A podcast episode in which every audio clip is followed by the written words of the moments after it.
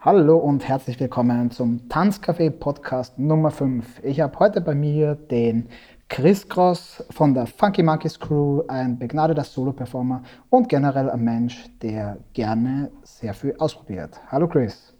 Servus Frau Gü, vielen Dank für die Einladung. Ja, sehr gerne. Ähm, erzähl uns mal ganz kurz in deine eigenen Worte, wer bist du und was machst du? Ja, also mein Künstlername ist Chris Cross. Äh, ich bin urbaner Tänzer. Ich habe vor circa 15 Jahren angefangen zu tanzen und das ist meine große Leidenschaft und ich habe es mir vor ein paar Jahren, äh, habe ich mein Hobby zum Beruf gemacht. Das hört sich perfekt an. Ähm, Tanzcafé, immer entscheidende Frage. Was ist denn dein Drink? Mein Drink ist ganz langweilig und zwar Wasser. Also ich trinke sehr, sehr gern Wasser, aber ganz wichtig ist welches Wasser, weil in jeder Stadt, in jedem Land schmeckt es anders. Und ich finde, das Kärntner Wasser ist das Beste. Das Kärntner Wasser ist das Beste. Also ich stelle das jetzt mal in Frage. Das Salzburger Wasser ist natürlich das Beste. Aber da werden wir nur drauf kommen, wenn wir mal zusammenkommen und nebeneinander verkosten, was das Sommelier ist quasi. Wir müssen mal einen Wassertest machen, das wäre mal cool. Fix, eins von unseren nächsten Projekten. Okay. Wann und wie bist denn du zum Tanzen gekommen? Äh, angefangen hat, äh, ich habe sehr viele äh, Tätigkeiten damals als Jugendlicher ausprobiert. Ich habe Fußball gespielt, Tennis gespielt, Schlagzeug gespielt und äh, alles habe ich irgendwie auch gern gemacht, aber es war nicht das Wahre. Ja, es war alles so halb halb. Und dann hat eine kleine Tanzschule damals in Kärnten aufgemacht und meine Mutti war immer schon tanzbegeistert und hat nie die Möglichkeit gehabt dazu, äh, selber mal zu tanzen. Und hat dann gesagt, du gehst jetzt hin und probierst das aus. Ich zahle dir das jetzt ein, ein Semester lang und ich zwinge dich dazu richtig. Also du ziehst das jetzt durch. Und danach kannst du selber entscheiden, ob du das weitermachst oder nicht. Und ja, wie es so ist, mit dann kann man nichts abschlagen, habe ich es dann einfach mal ausprobiert und am Anfang habe ich mir noch gedacht, ja, das ist nur was für Mädchen, äh, das macht kein Junge und so und da waren auch nur Mädels drüben, aber ich muss sagen, irgendwie hat mir das dann getaugt und äh, ja, und bin dann bis heute dabei geblieben. Sehr nice. Ähm, gebt mir der Tanzschule ein Shoutout, weil du hast den Namen nicht gedroppt. Ja, und zwar ist die Valina Dance Academy oder Valina Dance Studios nennen sie sich mittlerweile von Sascha Jost. Äh, das war in Arnoldstein, da äh, haben sie gerade angefangen zu, zu unterrichten zum ersten Mal und da habe ich angefangen mit Jazz bei der Sandra. Und äh, ja, am Anfang hat es mir noch gar nicht getaugt, aber von, von Woche zu Woche habe ich es irgendwie lieben gelernt und merkt, in dem Tanz steckt viel mehr als nur ja, sich zu bewegen. Was würdest du sagen, was waren die Hauptgründe, warum du dann dabei geblieben bist, nachdem du sagst, du hast das Lieben gelernt? Ähm, ja, am Anfang, also ich würde sagen, so als Jugendlicher äh, war das ziemlich cool, unter, weil ich war der einzige Bur in der Gruppe und da waren nur Mädels, das war vielleicht ganz cool als kleiner Junge, sag ich jetzt mal, dass man sich da ein bisschen äh, ans weibliche Geschlecht so ein bisschen angepasst hat und ein bisschen was gelernt hat und so.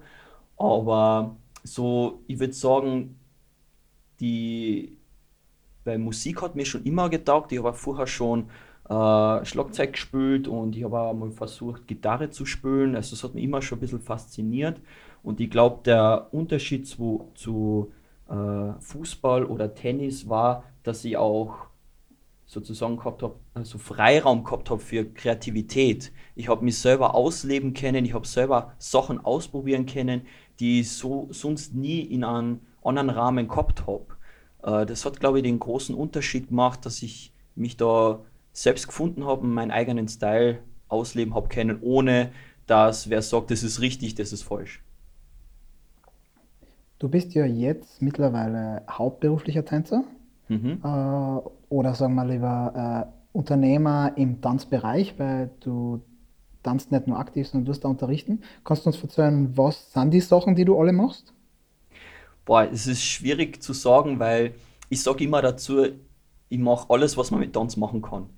Ja, das ist immer so ganz kurz zusammengefasst. Also ich bin einmal Bühnentänzer, ich bin äh, Trainer, ich bin Coach, ich bin auch äh, zeitweise ja jetzt schon Mentor für gewisse Tänzer. Äh, ich bin auch Unternehmer oder auch so eine kleine Agentur, kann man schon mittlerweile sagen, als Vermittler. Ähm, ja, ich, wie du schon beim Intro gesagt, hab, ich, äh, gesagt hast, dass ich gern Sachen ausprobiere und das ist bis heute geblieben. Hast du irgendeine Ausbildung, die dir auf dem Weg geholfen hat? Oder ist das wie bei den meisten Leuten, mit ich bis jetzt rede, Learning by Doing gewesen, dass du da hingekommen bist? Äh, es hat einen zentralen Punkt gegeben und zwar, das war die erste österreichische Showdance-Meisterschaft. Also wir haben fest trainiert in der Walliner Dance Studios und sind immer besser geworden. Und dann hat es einen Punkt gegeben, wo wir dann auch zur österreichischen Meisterschaft gefahren sind. Und äh, da habe ich dann den, den Patrick Krigo kennengelernt, den kennst du ja. Der ist ja beim UDVÖ. Und er ähm, hat damals ein Solo getanzt auf der Bühne und das war damals rein Breaken. Und ich habe das in der Form noch nicht gesehen. Wir haben davor so, ja, so ein paar Videos gesehen vielleicht und haben uns irgendwie versucht, am Boden zu drehen, ja, aber das war noch lang kein, kein Breaking, wie man es heute kennt. Und bei ihm habe ich es dann zum ersten Mal gesehen und wie er das performt hat, das hat mich so geflasht, dass wir ihn gleich angesprochen haben, dass er mit uns trainiert und äh, ja, und er war dann die erste Person, die mir sozusagen den Zugang zur Szene gegeben hat. Das ist cool, weil kleine Anekdote von unserer Seite. Ich habe ja mit meiner ersten Crew auch 2001 angefangen und wir haben bei Trainer vom Street Dance Center gelernt, aber einer von den ersten Leuten von weiter weg äh, war tatsächlich auch bei uns der Patrick. Wir sind ein paar Mal nach Erm, äh, zu Erm nach Burghausen gefahren, um dort zu trainieren. Also äh, coole Sache und der hat definitiv einige coole Sachen gemacht. Wie würdest du für dich selber äh, Erfolg definieren? Für mich ist Erfolg, wenn man es schafft, über sich hinauszuwachsen. Also wenn man das Mindset hat, zuerst, boah, das klappt das überhaupt, kann ich das überhaupt schaffen? Äh, und dann von sich selber überrascht ist, dass man es dann noch weiter geschafft hat, als man es selber gedacht hätte. Das ist für mich Erfolg. Sweet. Wir haben einige Publikumsfragen für dich am Start. Ähm, für die Leute, die es vielleicht verpasst haben. Immer an dem Tag, bevor ich aufnehme, stelle auf Instagram die Möglichkeit, Fragen für die Leute einzuschicken. Und mittlerweile geht es auch schon ganz gut los. Wir haben für Chris Cross einiges am Start und wir legen mal los mit einer ganzen Salve von Fragen vom Bürgermeister. Und ich glaube, die wichtigste Frage, die nehmen wir gleich vorweg, ist Chris Cross, Schnitzel oder Kärntner Kasnudeln? Ja, Schnitzel, was sonst? Es geht nur so. So ist es. Und jetzt geht es ins Eingemachte. Er fragt, was bedeutet Tanz und die Hip-Hop-Kultur für dich? Wow, eine sehr tiefgründige Frage. Aber für mich bedeutet Tanz, äh, für mich ist Tanz die Möglichkeit, das auszudrücken, was ich mit Worten nicht schaffe. Weil äh, ich war nie so der Typ, der sich gut ausdrücken hat kennen oder so gut jetzt reden hat kennen und wo ich aber das Gefühl gehabt habe, ich kann mich so ausdrücken, wie ich wirklich bin, war der Tanz. Deswegen dieses Zitat. Genau, und die Hip-Hop-Kultur, äh, für mich bedeutet Hip-Hop-Kultur eigentlich Family. Es ist einfach eine Familie, äh, die ich über alles liebe und ich bin so stolz und so froh, ein Teil davon zu sein und äh, ich habe so viele wunderbare Menschen äh, kennengelernt, die heute zu, mein, äh, ja, zu meinen besten Freunden zählen und ich fühle mich einfach pudelwohl in der Szene und möchte es nie wieder missen. Was für Änderungen würdest du dir denn in der österreichischen Szene wünschen? Ja, erstmal finde ich die österreichische Szene richtig nice. Ich finde es so super, wie wir alle zusammenhalten und uns gegenseitig unterstützen. Da, ja, deswegen fühle ich mich auch so, so wohl in der Szene. Äh, was ich mir vielleicht wünschen würde für die Szene ist, dass sie ähm, in gewissen Teilen vielleicht ein bisschen professioneller wird, dass wir uns besser präsentieren können, sei es jetzt in der Performance-Richtung oder auch in der Battle-Richtung, dass wir da ein bisschen mehr auch zusammenwachsen, besser uns koordinieren und nach außen ja, professioneller wirken und dann erreichen wir gemeinsam mehr. Ich glaube, auch in dieselbe Kerbe geht die nächste Frage. Was würdest du Hip-Hop in Österreich aus deinen eigenen Mitteln hinzufügen wollen? Und ich interpretiere die Frage jetzt einmal, weil es ist ein bisschen schwammig gestellt. Ich denke, es heißt, was kannst du selber beitragen mit deinen Skills? Ja, also ich merke, äh, der Hype und, und, und das Interesse geht voll die letzten Jahre schon sehr in die Battle-Richtung und das ist auch voll okay und ist, finde ich auch super. Was mir aber echt fehlt und mir sehr am Herzen liegt, ist die Performance-Richtung. Äh, aber nicht in die Theaterrichtung, sondern auch wirklich in die Entertainment-Richtung, in die Medien zum Beispiel.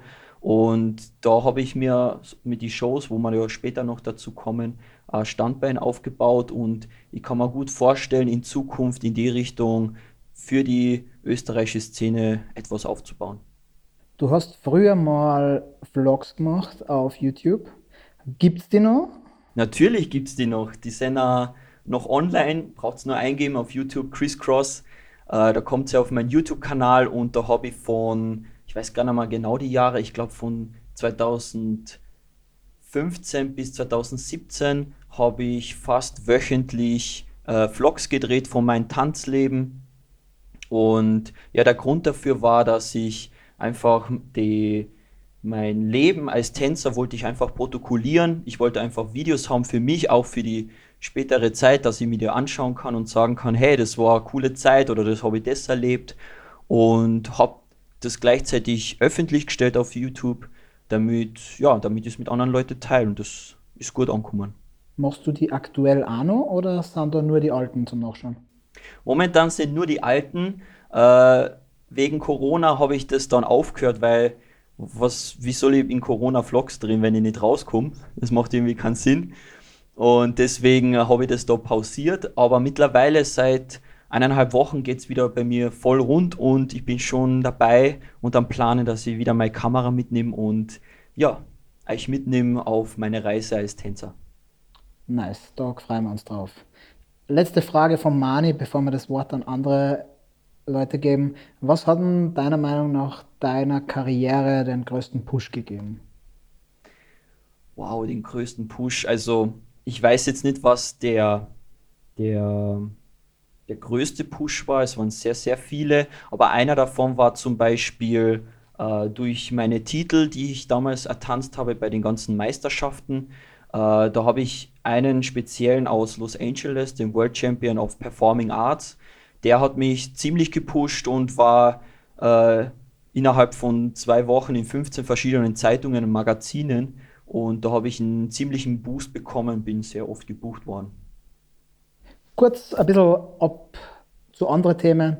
Der Schoko fragt, läufst du eigentlich noch? Nein, ich laufe nicht mehr. Ähm, und zwar der, der Grund ist, ich habe gemerkt, das Laufen bringt mir gar nicht so viel für mein Training.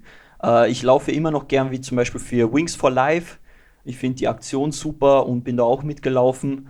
Und äh, solche Tätigkeiten mache ich gern oder mit anderen zusammen. Aber direkt für mein Training habe ich das Laufen erstmal gecancelt.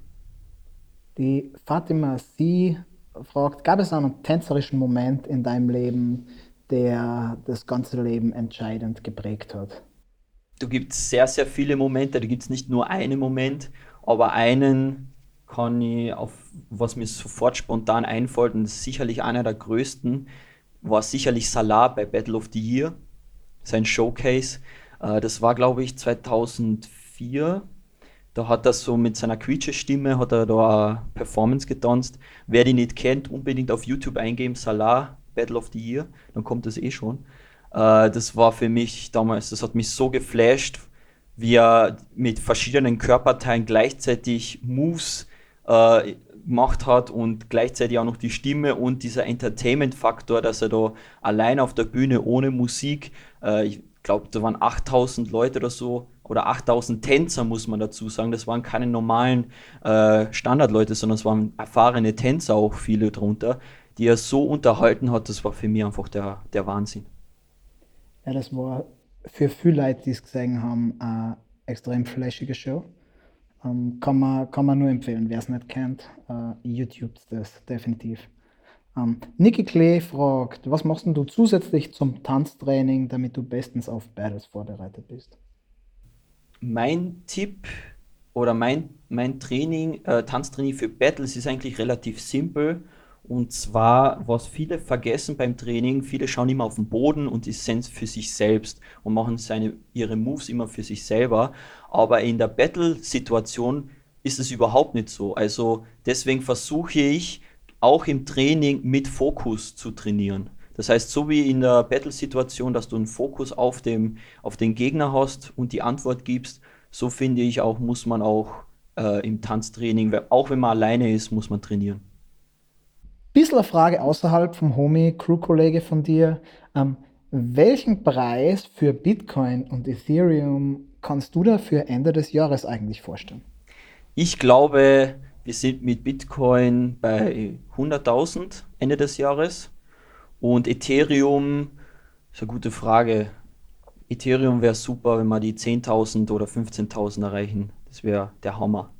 Ja, fix, weil dann höre ich auf zum Arbeiten.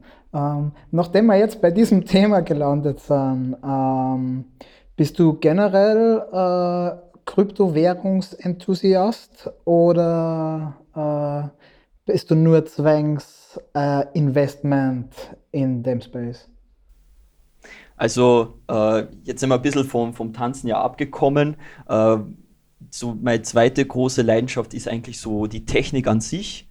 Ja, und deswegen ist da auch äh, Krypto und passt sich da super in das Gefüge rein. Das hat mich immer schon interessiert. Seit, ich bin seit äh, circa äh, 2017 bin ich am Start äh, in Bitcoin und Ethereum und habe mich sehr für das Thema ja, schon interessiert und befasst.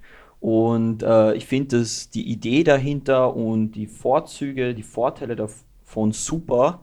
Ich finde das mega geil und sehr zukunftsweisend und äh, ja, bin gespannt, was noch daraus entsteht und glaube an, an die Dinger. Nice. Was denkst du, sind äh, die großen Probleme, die Kryptowährungen vielleicht lösen können, bevor wir wieder zum Tanzen zurückkommen? Äh, ich glaube, ein, eins der zentralen ähm, Vorteile ist auf alle Fälle, dass es diese überaus große Sicherheit bietet. Äh, wer zum Beispiel Kryptowährungen nicht kennt, die sind auf einer Blockchain äh, aufgebaut, auf einer Blockchain basiert. Das kann man sich vorstellen, wie ähm, als würde man was auf einen äh, A4-Zettel was draufschreiben, das legt man dann hin und der nächste äh, macht das gleiche und das geht immer so weiter, bis ein richtig großer Stapel entsteht an Zetteln und da ist es dann super, super schwer, den einen Zettel, der darunter versteckt ist, wieder zu löschen. Das heißt, es ist sehr äh, transparent, was da passiert und äh, sehr sicher und da gibt es auch dann kein, ja, wie wir es heute erleben in der Welt, sehr viel Korruption, sehr viel äh, ja, äh, Fake und das kann bei Bitcoin zum Beispiel nicht passieren. Du hast in einem schriftlichen Interview, das wir früher schon mal für ein anderes Projekt gemacht haben, das leider immer noch nicht fertig ist, auf äh, die Frage, stell dir vor, du bist Volksschullehrer und kannst deinen Unterricht freigestalten, mit Lebenskunde äh, geantwortet. Was würdest du in dem Fach denn unterrichten? Lebenskunde wäre ganz einfach gesagt alles, was man fürs Leben braucht, also wirklich fürs Leben braucht. Ein Beispiel äh, für Selbstständige muss jeder wissen, wie man eine Steuererklärung macht. Ganz einfach. Ja, solche Sachen, die man wirklich dann, wenn man ins Leben rausgeht, wirklich braucht. Und auch zum Beispiel, wie man mit Menschen umgeht oder äh, wie man äh, nicht nur jetzt theoretisch äh, ein Projekt startet, sondern auch praktisch äh, in der Hinsicht, wie man mit Menschen umgeht, wie man sie respektiert, ja, wie man einen ausreden lässt. Das finde ich einfach super wichtig im äh, im Alltag generell, was du in der Schule nicht immer so bewusst beigebracht bekommst. Äh, was denkst du, sind die Gründe, warum solche eigentlich sehr wichtige Sachen nicht im Lehrplan sind? Äh, ich glaube, einer der Hauptgründe ist, dass das, der Lehrplan extrem veraltet ist. Der braucht unbedingt mal wieder ein Update. Und dieser Update steht schon, finde ich, Jahrzehnte aus. Und deswegen kommen wir da auch schwer weiter. Nachdem wir schon in so einer kritischen Richtung äh, unterwegs sind, auch in dem schriftlichen Interview von damals gab es die Frage, was denkst du, ist die größte Herausforderung, die die Gesellschaft lösen muss? Wow, das ist auch eine krasse Frage. Oh ja. Ich glaube, mittlerweile sind wir in einer Lage, wo wir nicht nur ein Problem haben, sondern wir haben schon sehr, sehr viele Probleme, die von allen Seiten hineindrücken, sage ich jetzt mal. Äh, sei es jetzt äh, Klimaerwärmung, Umwelt, Wirtschaft, Arbeitslose, äh, Rassismus und was, was, was auch immer. Ja? Ich finde, dass das große Problem ist, mit allen Problemen gleichzeitig fertig zu werden. Das wird, glaube ich, das schwerste Problem. Lass uns zurückkehren zum Tanz, weil wir sitzen ja im Tanzcafé, nicht im Politcafé. Ähm, du hast relativ früh angefangen, auch solo auf der Bühne zu arbeiten. Äh, ist das einfach so passiert oder war das eine gezielte Entscheidung, dass du gesagt hast, du willst auch allein auf die Bühne? Äh, teils, teils beides. Also es ist witzig, am Anfang habe ich immer in einer Gruppe getanzt. Also wir waren 15 Bärschen damals und äh, sind damals äh, in der Kategorie Agro Dance, Street Style hat es damals geheißen. Äh, sind wir aufgetreten, haben unsere Shows getanzt und irgendwann ist der Punkt gekommen, wo ich ähm, das Gefühl gehabt habe, ich brauche was Neues, ich muss irgendwo einen Schritt weitergehen und habe irgendwie das Bedürfnis mal gehabt, weil ich es bei anderen schon gesehen habe, bei Meisterschaften, vielleicht mal auf, alleine auf der Bühne zu stehen. Wie wäre das? Wie fühlt sich das an? Und ähm, da habe ich leider nie richtig die Möglichkeit dazu gehabt, dass ich das mal auslebe. Und dann habe ich mir einfach selber gesagt, ja, wenn, wenn ich nicht die Möglichkeit kriege, dann mache ich sie mir. Ja, dann fange ich einfach an. Habe mir damals auf meinen alten PC von meinem Vater haben ein Musikprogramm runtergeladen. Ich glaube, das hat Music Maker geheißen oder so. Und habe einfach versucht, irgendwie was zusammenzuschnipseln und irgendwas drauf zu tanzen, was ich schon mal gesehen habe. Und äh, habe das, ja, habe das dann monatelang trainiert und wieder umgeschrieben und habe gedacht, na, das war nicht so gut. Weiter und dann habe ich mich selber zum, zur Meisterschaft, zur österreichischen Meisterschaft damals angemeldet, äh, als Privatperson kann man sozusagen über meine Eltern und habe dann mein erstes Solo getanzt. Krass. Die, die neuesten Shows, die du jetzt machst, äh, verwenden eine Technik, die heißt Projection Mapping, wenn ich das richtig gecheckt habe. Kannst du erklären, wie funktioniert das? Mhm. Also wir nennen das äh, Mapping Dance, Mapping Dance Performance. Und zwar ist das sozusagen wie ein Duo. Also ich tanze zusammen mit einer LED-Wand oder mit einer Projektion zusammen, die auf eine große Wand hinter mir projiziert wird oder LED-Wand hinter mir ist und Bilder zeigt und ich interagiere mit ihr. Von diesen Performances gibt es ja zwei verschiedene. Die, die du machst, fix und du baust deine Performance an hinten an oder folgt dir das Bild, wenn du weiter links stehst? Gut erkannt. Das wissen eigentlich nur so eher die internen Leute, dass es dort zwei Unterschiede gibt. Äh, es gibt einmal das Tracking, genau, wo die Kamera dir sozusagen folgt. Das heißt, du kannst frei tanzen, wie du willst. Das habe ich bis jetzt noch nicht gemacht. Also ich mache die andere Weise. Es ist ein fixes Video, kann man sagen. Also es ist fix programmiert und ich habe die Aufgabe, auf Millimeter genau richtig zu stehen und ich sehe auch nicht, was hinter mir los ist und ja, und die Leute genießen die Show. Das heißt, äh, ganz entscheidend bei deiner Performance, noch viel mehr als mit anderen Leuten ist, äh, in der Stellprobe zu wissen, wo du genau stehen musst, dass das für den Zuschauer so ausschaut, wie es soll. Ja, äh, nicht, nur, nicht nur die Stellung an sich, sondern auch, wenn du eine Bewegung falsch machst, dann sieht man das sofort. Also das ist wirklich beinhart. Das, da da gibt es keine Fehler, das muss passen. Wie lange trainiert sie an so einer Show, bis sie fertig ist? Es ist unterschiedlich. Also unsere erste, ich mache die zusammen mit dem Edwin Guggenbichler. Der ist Visual Artist und auch selber Künstler äh, im Bereich ähm, Jonglage. Und äh, äh, wir haben uns dort zusammengetan und haben gesagt, hey, wir wollen das mal ausprobieren. Und das Konzept haben wir circa, das Konzept haben wir in zwei, drei Wochen gehabt. Es ist relativ schnell gegangen und einstudiert äh, ich sag mal, alles zusammen haben wir circa drei bis vier Monate gebraucht, bis es wirklich 1A gesessen ist und wo wir dann die Premiere gemacht haben. du hast jetzt zwei von denen, richtig? Ja, ich habe mittlerweile sogar drei. Äh, und zwar die zweite ist aber die, die, was wir jetzt richtig bewerben wollen. Und zwar ist es die Funky Fusion, so heißt die. Die habe ich auch bei Hip Hop Goes Theater performt und die wollten wir jetzt auch ähm, so nach außen auch verkaufen und unseren Kunden anbieten. Aber leider kam Corona und hat uns ein bisschen einen Strich durch die Rechnung gemacht. Aber wir sind trotzdem on fire und freuen uns jetzt, äh, dass Corona langsam äh, in die Knie gezwungen zu haben und dass wir dann loslegen können. Lass uns gleich da anschließen, weil Ebenfalls in unserem Interview, was wir früher schon gemacht haben, hast du selber vorgeschlagen, eine Frage für den Rest der Szene. Die kommt jetzt hinterrücks zu dir. Ähm, was hat denn deiner Meinung nach die Corona-Situation mit der Tanzszene gemacht? Auch wieder eine schwierige Frage von mir selber. Ich habe selber darüber nicht nachgedacht, wie ich antworte. Deswegen umso witziger. Ähm, ich glaube, dass Corona das Bewusstsein in der Szene wieder hervorgerufen hat, dass man mehr schätzt, andere wieder zu treffen und sich auszutauschen. Äh, weil davor war es so Standard, wir sind zu Battles gefahren, haben uns begrüßt, ja cool, passt, servus, der ist da, der ist da.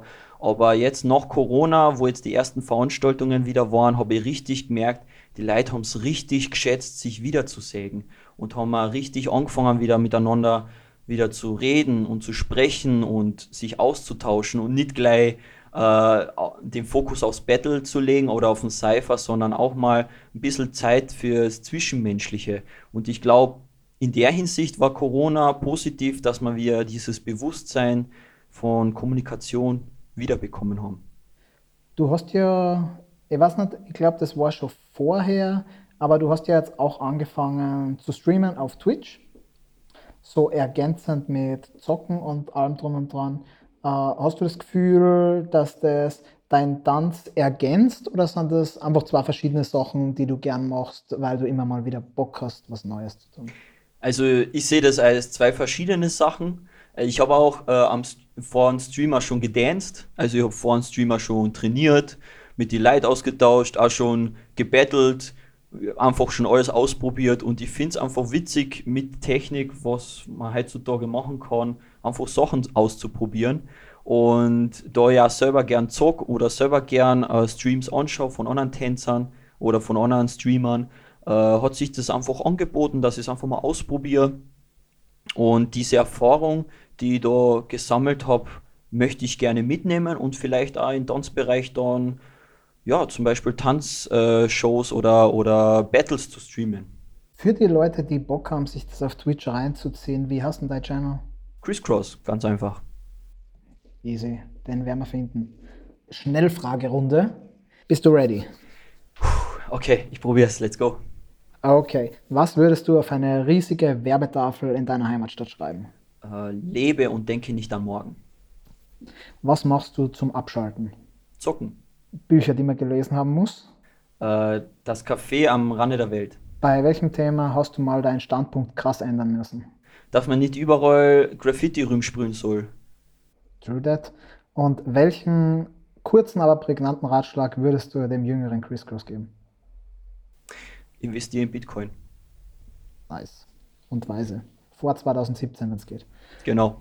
Kommen wir zu Weisheiten für die Next Generation, was ja die ursprüngliche Inspiration für den Podcast generell war. Ähm, was würdest du für Ratschläge jemandem mitgeben, der jetzt entscheidet, mit Tanzen anzufangen? Einfach Spaß haben, gelassen sein und ohne Vorurteile in den Tanzkurs zu gehen oder in den Trainingsraum oder im Wohnzimmer, was auch immer. Das heißt, nicht irgendwie denken, was cool oder, oder nicht so cool ist oder welchen Tanzstil, was die anderen tanzen, sondern mach einfach, probier alles aus und hör auf dich und was dir Spaß macht. Was sind denn die Sachen, die man bedenken muss, wenn man vorhat, eine große Soloshow selber auf die Bühne zu bringen? Ich glaube, die, das Größte, was man beachten muss, ist, dass der Fokus ununterbrochen auf, auf dich ist. Weil bei einer Gruppenshow zum Beispiel oder mit mehreren Tänzern auf der Bühne äh, ändert sich der Fokus und man kann ein bisschen damit spielen. Ja, und da hast du auch Zeit, dich auszuruhen, da hast du auch Zeit, irgendwie äh, dich wieder zu finden. Aber wenn du alleine auf der Bühne stehst, da musst du 100% geben von Anfang bis Ende. Und welche Tipps würdest du junge Leute geben oder ältere, ist vollkommen wurscht, die sich in den Kopf setzen, dass sie sich mit Tanz selbstständig machen? Äh, ich würde denen empfehlen, mehrere Standbeine aufzubauen. Das heißt, nicht nur jetzt zum Beispiel in die Battle-Richtung zu gehen oder nur Tanzshows zu machen, sondern überall reinschnuppern und, und überall so ein bisschen so äh, sich au ein bisschen auszuprobieren und irgendwo, ähm, ich sage jetzt mal so fixe Standbeine aufzubauen, wo man weiß, okay, da bekomme ich die, das Geld meiner Miete und fürs Essen rein. Und wenn das gedeckt ist, dann kann ich darüber hinaus das machen, auf was ich Lust habe und experimentieren. Hast du Tipps, äh, auf welche Sachen man setzen sollte für zuverlässig reinkommendes Kohle für die Miete? Ja, zuverlässig heißt Tänzer ist unterrichten, regelmäßig unterrichten bei einer Tanzschule zum Beispiel oder man gibt selber, organisiert selber Kurse. Ähm, das ist, war für mich äh, so das, der Grundstein, dass ich mich selbstständig gemacht habe, dass ich meine Fixkosten zahlen kann. Und als Bonus waren meine Tanzshows, äh, dass ich dann entweder investiert habe oder, oder dann für schlechte Zeiten aufgehoben habe. Für schlechte Zeiten aufheben ist auch einer von den maximal äh, underrateden Tipps. Ähm, das ist das Skill, wenn man das kann, Geld für schlechte Zeiten auf die Seite tun. Es macht einem das Leben sehr viel leichter. Also, falls ihr Geld sparen könnt, macht das. Ähm, kommen wir zu YouTube und Twitch. Wenn man sich als Tänzer oder Zocker, ist jetzt wurscht, äh, einen Channel aufmachen will, was sollte man sich vorher überlegen und was muss man wissen, um nicht geradeaus aufs Maul zu fallen? Puh, sehr, sehr krasses Thema. Das hat sich ja in den letzten Jahren sehr gewandelt. Vor zehn Jahren hätte ich noch vielleicht gesagt, mach die Kamera, hab Spaß und sei authentisch. Ja. Mittlerweile reicht es nicht mehr, weil es schon so viele Streamer gibt. Äh, deswegen würde ich noch als Tipp dazu nehmen, äh, wenn du das wirklich erfolgreich machen willst, dann musst du da 100% rein äh, und jeden Tag streamen, anders geht es gar nicht mehr. Also äh, krasse zeitliche Investition, ähm, wo man abschätzen muss, brauche ich das für meine Karriere oder brauche ich es nicht. Ja. Was sind denn Pläne und Projekte, die du in nächster Zeit vorhast? Äh, eins meiner neuesten Projekte, was ich gerade angehe, ist eine Magic Dance Show. Das ist eine Mischung aus Magie und Tanz. Äh, da bin ich gerade Monate schon dabei, äh, Zauberei, Manipulationszauber zu lernen und versuche das dann mit Tanzelementen äh, zu verbinden und auch mit der Musik dann synchron zu machen. Und was auch noch dazu kommt, sind gewisse Quick Changes, nennt sich das. Äh, Quick Changes sind äh, ganz schnelle ähm, Kleidungswechsel, die binnen von Sekunden von einmal was anders anhast. Das ist auch super aufwendig äh, zu produzieren und zu machen. Und ja, das ist so ähm, meine neueste Show und hoffe, dass ich das dann, ich schätze mal, nächstes Jahr dann präsentieren kann. Wir sind mit unserem Interview durch. Chris Cross, hast du noch ein Message an unsere Hörer? Äh, lasst euch nicht unterkriegen, verfolgt eure Ziele und bleibt euch hundertprozentig treu. So ist es, da habe ich eigentlich nichts mehr hinzuzufügen. Mein Gast heute war der Chris Cross. Wenn ihr ihm noch nicht folgt, macht es auf Instagram mit dem Channel-Handle chriscross.at oder zieht euch seine Homepage www.chriscross.at rein. Ich sage Dankeschön fürs Kommen und wir sehen uns hoffentlich bald wirklich im Training. So schaut's aus. Danke, Chris. Danke, Frau Gü. Bis zum nächsten Mal.